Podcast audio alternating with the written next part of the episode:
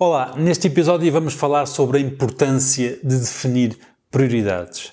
Uma coisa que lhe posso dizer já é que se você não definir prioridades, alguém as define por si. E isto acontece, eh, por incrível que pareça, até na nossa vida pessoal. Se nós não definirmos prioridades, alguém as define por nós. Quando nós queremos fazer uma formação, por exemplo, e dizemos eu gostava de fazer aquela formação, mas não tenho dinheiro, não é o facto de nós não termos dinheiro. Ou seja, nós não fazemos aquela formação porque não temos dinheiro.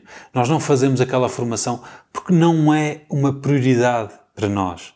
Porque se fosse uma prioridade para nós, nós arranjávamos maneira de a fazer. Isso acontece com muitas coisas na nossa vida. Nós, quando precisamos de alguma coisa, quando alguma coisa é prioritária para nós, nós conseguimos lá chegar, nós conseguimos alcançar aquele objetivo.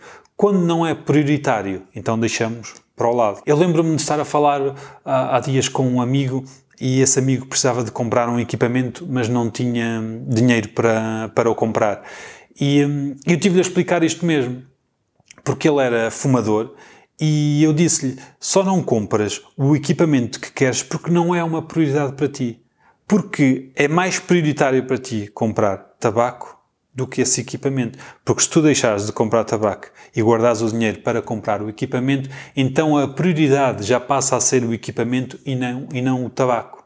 E consegues comprar o equipamento num mês. Isto é só um exemplo, mas acontecem muitas coisas da nossa vida. Nós, quando atribuímos que não temos dinheiro para fazer algo, ou que não temos tempo para fazer algo, ou não temos a força suficiente para fazer algo, não é essa a desculpa exata. A desculpa exata é não o termos como prioritário.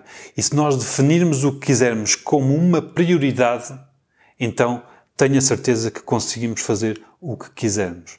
Atenção para que, se nós não definirmos as nossas prioridades, alguém as define por nós.